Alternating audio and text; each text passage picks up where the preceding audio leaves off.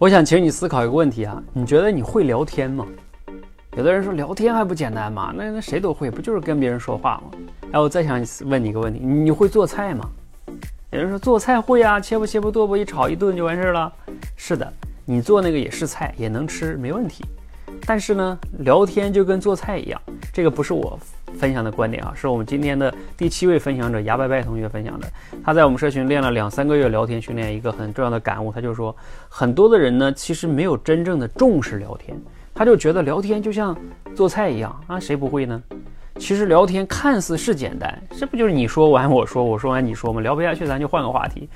但是这个就是最表层的聊天啊，就像做菜一样，谁都能炒熟，但是也能吃。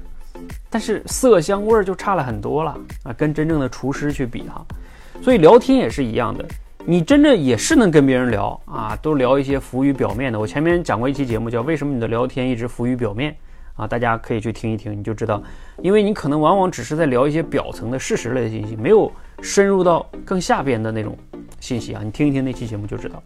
所以聊天里有很多的学问的啊，比如说我们今天这个牙白同学就举了一个例子。比如说，你的一个朋友跟你说：“哎呀，最近减肥减也减不下来，真烦。”你看啊，别人跟你说这样一句话，那有的人就会说：“哎，这有什么烦的？我也减不下来啊，减肥嘛，就是要慢点呀，就是要有耐心呢。”你这样一说，完了，话题没办法聊，聊不下去了啊。这就是你看似你也在跟他聊天，是不是？但是其实呢，你这种就是教育对方，叫给建议或者叫教育对方，那对方肯定不愿意跟你说了。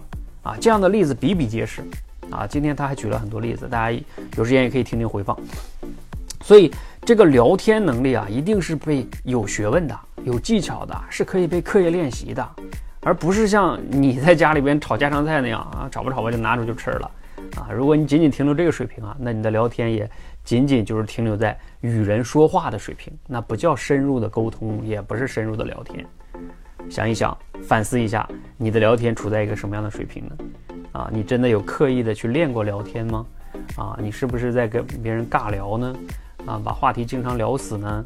啊，等等等等啊，如果你有这些问题，一定要来刻意练习，啊，一定要好好去学一学这里边常见的问题、常用的技巧。其实把它掌握了之后，你就会发现聊天很有趣，因为你能把控聊天的进度，无论你跟任何人都能。